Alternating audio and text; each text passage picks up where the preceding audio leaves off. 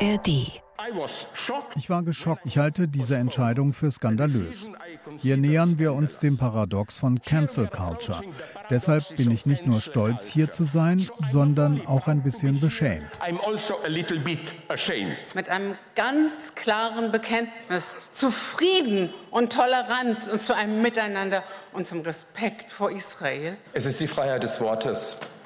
Und die müssen wir hier stehen lassen. Und das ist mir wichtig. News Junkies. Verstehen, was uns bewegt. Ein Podcast von RBB24 Inforadio.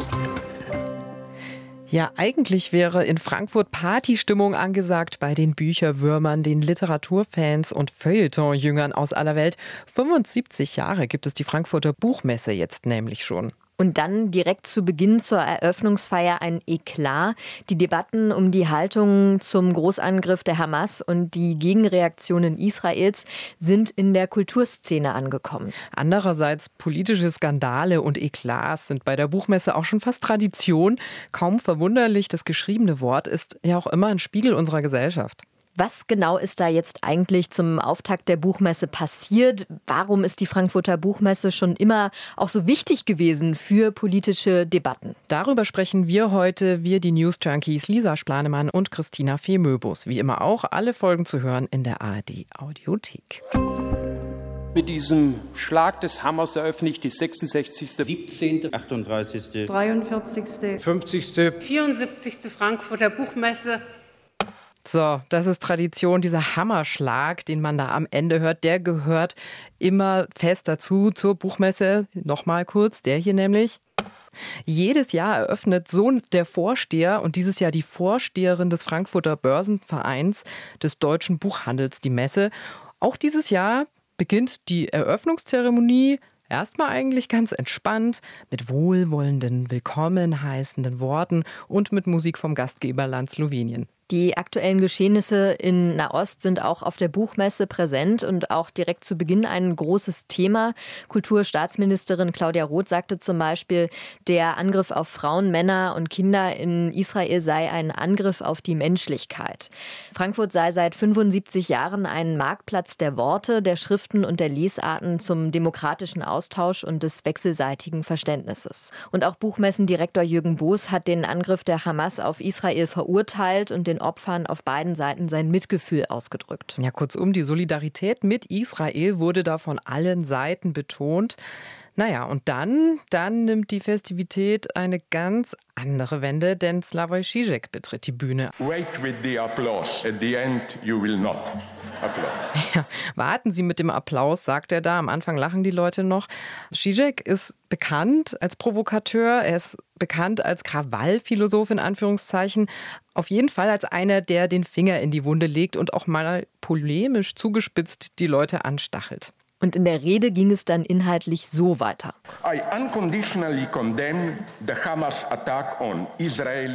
Ich verurteile bedingungslos den Angriff der Hamas auf die Israelis, ohne Wenn und Aber. Und ich gestehe Israel das Recht zu, sich zu verteidigen und die Eindringlinge zu vernichten. Ich beobachte aber eine seltsame Sache. In dem Moment, in dem man die Notwendigkeit sieht, den komplizierten Hintergrund dieser Lage zu analysieren, wird einem vorgeworfen, den Hamas-Terrorismus zu unterstützen oder zu rechtfertigen. Und das, was Slavoj Žižek da sagt, ist natürlich eine große Provokation an dieser Stelle.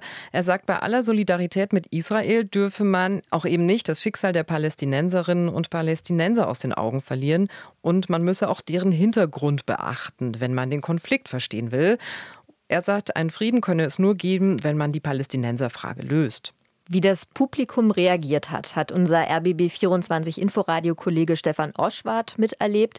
Er berichtet von der Frankfurter Buchmesse und mit ihm haben wir vor der Podcast-Aufzeichnung sprechen können. Es gab Buchrufe, es gab Zwischenrufe und äh, dann ist auch die Vorsteherin des Börsenvereins äh, ans Rednerpult äh, getreten und die war ziemlich sauer. Das hat man richtig gemerkt. Die war richtig angefasst äh, und sagte dann also, es kann kein Aber geben und bumm haute sie mit dem Hammer dann aufs Pult. Das ist traditionell immer so, also aber man merkte diesmal, da war richtig äh, Schmackes dahinter, die war richtig angefasst und auch der Buchmessendirektor Jürgen Boos, der war ja, sichtbar erregt, äh, hat dann das Schlusswort quasi gesprochen und er hat dann nochmal gesagt, also auch wenn uns eine Rede nicht gefällt, äh, wir hören hier zu und äh, Frankfurter Buchmesse ist Raum für Debatten. Also mein Eindruck ist, man hat vorher versucht, das so ein bisschen auszutreten, aber die Debatte, die man gerufen hat, die kriegt man jetzt.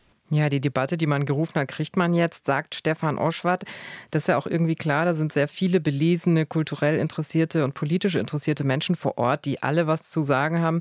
Und da bleibt dann auch eine politische Debatte im Zweifel nicht aus. Es gab auch noch weitere aktuelle Entwicklungen rund um die Buchmesse. Da hat beispielsweise Stefan Oschwart in unserem Gespräch angesprochen, dass Aussteller teilweise abgesagt haben, beispielsweise aus Indonesien und Malaysia kamen Absagen. Ja, und dann gab es ja vorab vor allem auch schon die Kontroverse um Adania Shibli.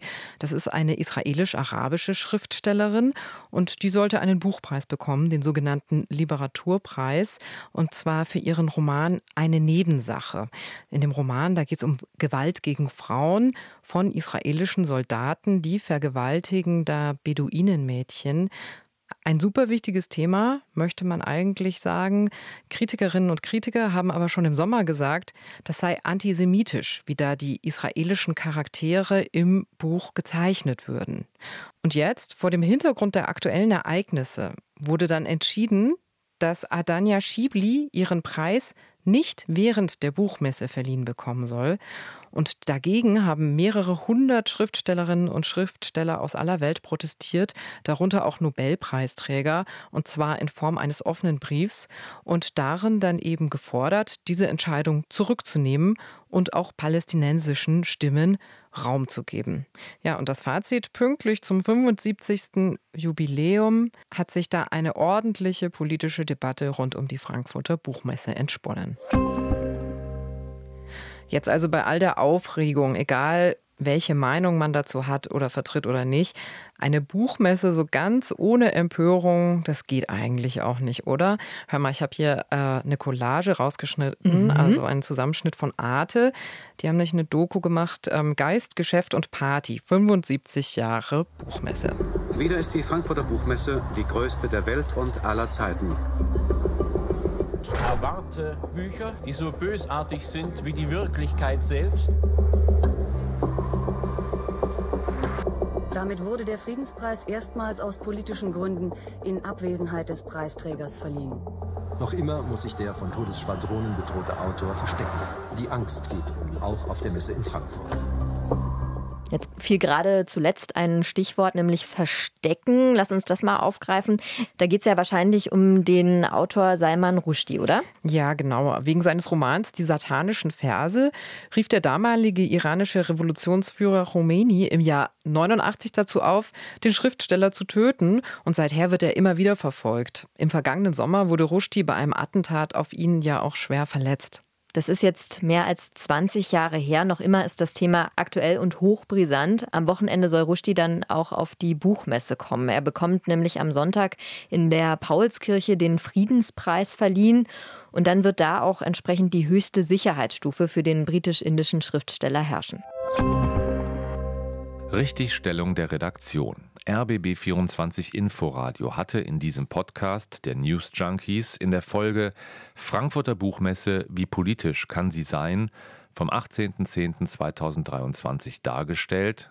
Der Verlag der Jungen Freiheit sei im Jahr 2021 auf der Frankfurter Buchmesse vertreten gewesen und das mit offen antisemitischen Büchern. Wir stellen hiermit richtig, der Verlag der Jungen Freiheit taucht nicht im Ausstellerkatalog der Frankfurter Buchmesse 2021 auf. Überdies können wir unsere Tatsachenbehauptung auch nicht mit konkreten Buchtiteln aus dem damaligen Verlagsprogramm belegen.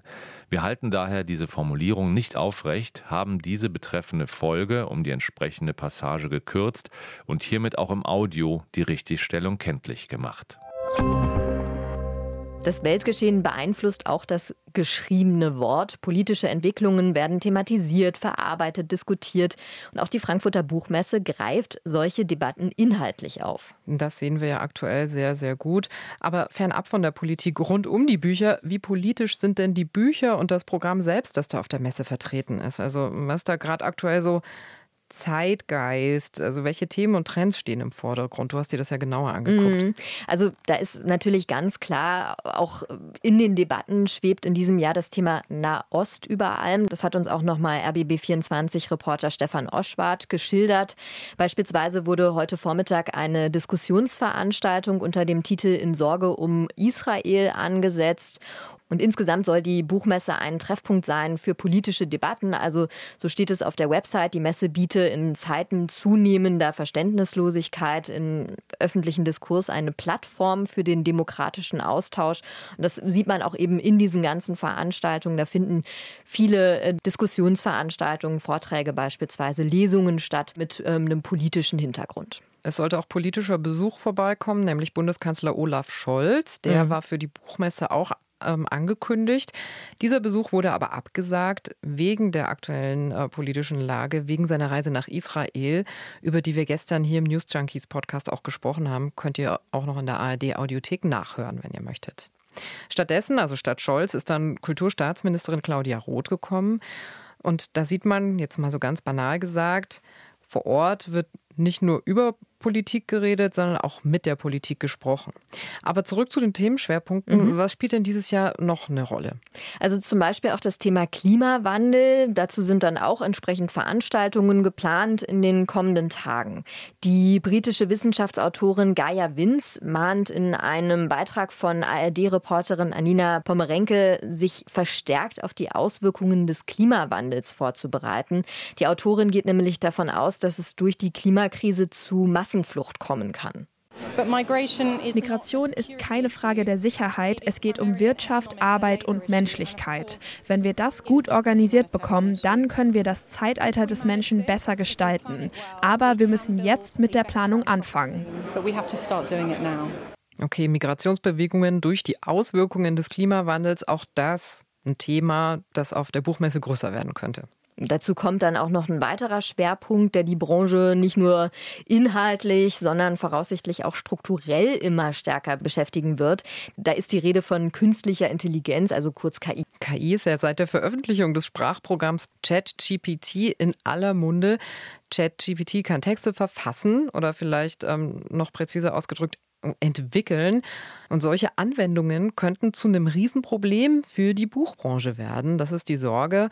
Also wenn zum Beispiel Autorinnen oder Autoren irgendwann von Maschinen abgelöst werden. Das hat uns unser Kollege Stefan Oschwart vorhin so geschildert. Also künstliche Intelligenz, äh, das berührt natürlich auch ähm, die Buchbranche sehr äh, und das berührt auch alle Gewerke, also angefangen von den Autoren, Autorinnen die Frage, äh, schreiben künftig die Romane eben nicht mehr Menschen aus Fleisch und Blut, sondern Maschinen? Äh, das ist eine Frage, die hier gestellt wird. Äh, die andere Frage, wer übersetzt denn eigentlich ähm, die Werke von der einen Sprache ähm, in die nächste? Wir kennen das ja auch. Bubble und ähnliche Apps nutzen wir ja auch zum Teil im Alltag oder Google Translator oder sowas. Und das wird natürlich auch diskutiert. Da gehe es um Jobs, um Existenzen, um Urheberrechtsfragen. Und gerade dieses Thema Urheberrecht ist ja schon jetzt ein ganz aktuelles KI-Problem, denn schon jetzt ist oft gar nicht klar, welche Daten solche Sprachprogramme als Grundlage überhaupt verwenden. Das Urheberrecht ist deshalb ein wichtiges Thema aus Sicht der Buchbranche, sagt Jürgen Boos, der Direktor der Frankfurter Buchmesse. Die Maschinen schauen nach hinten, die nehmen sich Inhalte von Autoren, die Autorenrechte dahinter legen, wo Verlage die Rechte haben, wo die Übersetzerrechte da sind. Und das wird komplett negiert, ja, indem man diese Inhalte einliest. Auf der anderen Seite sehe ich auch eine Chance dafür, dass es Prozesse erleichtern kann. Aber ich glaube, wir brauchen gesetzliche Rahmenbedingungen, wo der Urheber geschützt wird. Der Buchmessendirektor fordert also klare Regulierungen im Umgang mit künstlicher Intelligenz in seiner Branche. Die Branche steht aktuell neben der KI vor mehreren Herausforderungen. Die hohe Inflation in Deutschland hat zum Beispiel zu einer insgesamt hohen Kaufzurückhaltung geführt. das haben auch die Buchhändler zu spüren bekommen, wie zum Beispiel Zahlen des Börsenvereins des deutschen Buchhandels zeigen. Also im letzten Jahr ist der Branchenumsatz insgesamt um knapp zwei Prozent zurückgegangen. Besonders starke Rückgänge sieht man im Online- und Versandhandel. Der Buchhandel, also der klassische Buchladen, kann man sagen, hat dagegen etwas zugelegt. Dazu gehört dann aber auch zu der Wahrheit dazu, dass immer mehr kleine Buchhandlungen schließen müssen, so Stefan Orschwart. Er fasst die aktuellen Entwicklungen auf dem Buchmarkt so zusammen. Was gut geht, sind im Moment spirituelle Führer, Ratgeber aller Art. Äh, das könnte man als ähm, Antwort auf die vielfältigen äh, Krisen äh, interpretieren. Kochbücher gehen schon nicht mehr ganz so gut. Reiseführer sind wieder im Kommen. Was immer gut geht, sind Romane und Kurzgeschichten. Also das ist sozusagen das Flaggschiff der deutschen Buchbranche. Was auch ein Trend ist, ähm, Onlinehandel. Da teilen sich ähm, Amazon, und ähm, die großen Buchverlage, Buchketten wie zum Beispiel Thalia oder Hugendubel, äh, so die Umsätze. Was auch im Trend ist, ähm, ist, ähm, dass es immer mehr jüngere Leser gibt ähm, hm. und die lesen äh, bevorzugt eben nicht mehr das klassische Buch, an dem man riechen kann, das man umblättern kann, sondern die lesen gerne auch äh, auf dem E-Book. Also das sind so ein paar der Trends und auch ein Trend, wenn wir schon äh, bei Zahlen und bei Märkten sind. Also pro Jahr sterben 100 Buchhandlungen. Ja, das ist eben auch eine Folge dieses verstärkten Onlinehandels. Tina, lass uns abschließend mal noch auf unsere ursprüngliche Fragestellung gucken. Wir haben uns ja heute damit beschäftigt, inwieweit kann, darf eine Buchmesse politisch sein. Wir haben ja auch schon festgestellt, so wirklich trennen kann man Politik und Buch, also geschriebenes Wort ja eigentlich nicht voneinander. Mhm. Das haben wir anhand von Debatten, Entwicklungen jetzt zum Start der Frankfurter Buchmesse eben dargestellt, genauso auch mit dem Blick auf das Buchmessenprogramm. Das zeigt, politische Themen spielen inhaltlich eine große Rolle, werden das vermutlich auch in Zukunft weiter. Und auch die Literaturschaffenden befassen sich in ihren Werken mit dem politischen Weltgeschehen. Sprechen wir jetzt mal darüber, inwieweit kann die Buchmesse aber wirklich politisch sein?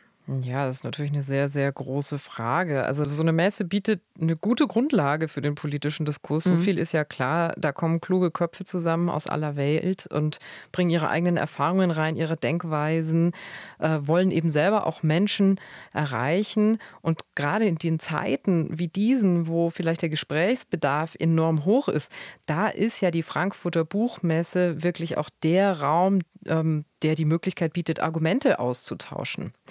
RBB24-Reporter Stefan Oschwart ordnet es ähnlich ein. Also wenn man das ernst meint mit dem Marktplatz der Meinung und mit dem Forum für Debatten, mit der Agora-Idee, dann ist natürlich so eine Buchmesse äh, genau das Richtige.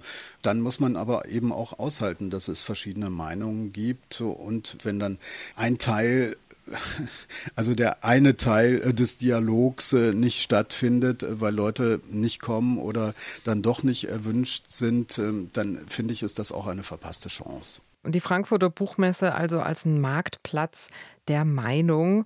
Ähm, falls ihr euch eine Meinung bilden wollt über die Bücher, die gerade so auf dem Markt sind, dann sei an dieser Stelle ein Podcast ähm, wärmstens empfohlen, nämlich Orte und Worte.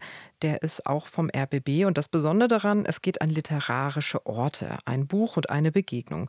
Zu hören könnt ihr das in der ARD Audiothek und da, wo es Podcasts gibt. Jeden Donnerstag kommt eine neue Folge raus und Spoiler Alert, Stefan Oschwart ist einer der Hosts.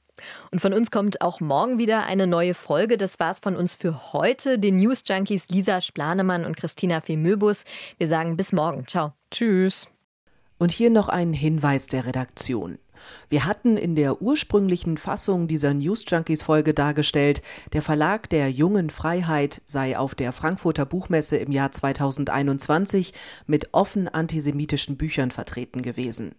Wir können diese Tatsachenbehauptung jedoch nicht mit konkreten Buchtiteln aus dem damaligen Verlagsprogramm belegen und halten daher diese Formulierung nicht aufrecht. Wir haben das Audio um die entsprechende Passage gekürzt. News Junkies Verstehen, was uns bewegt. Ein Podcast von RBB24 Inforadio. Wir lieben das Warum.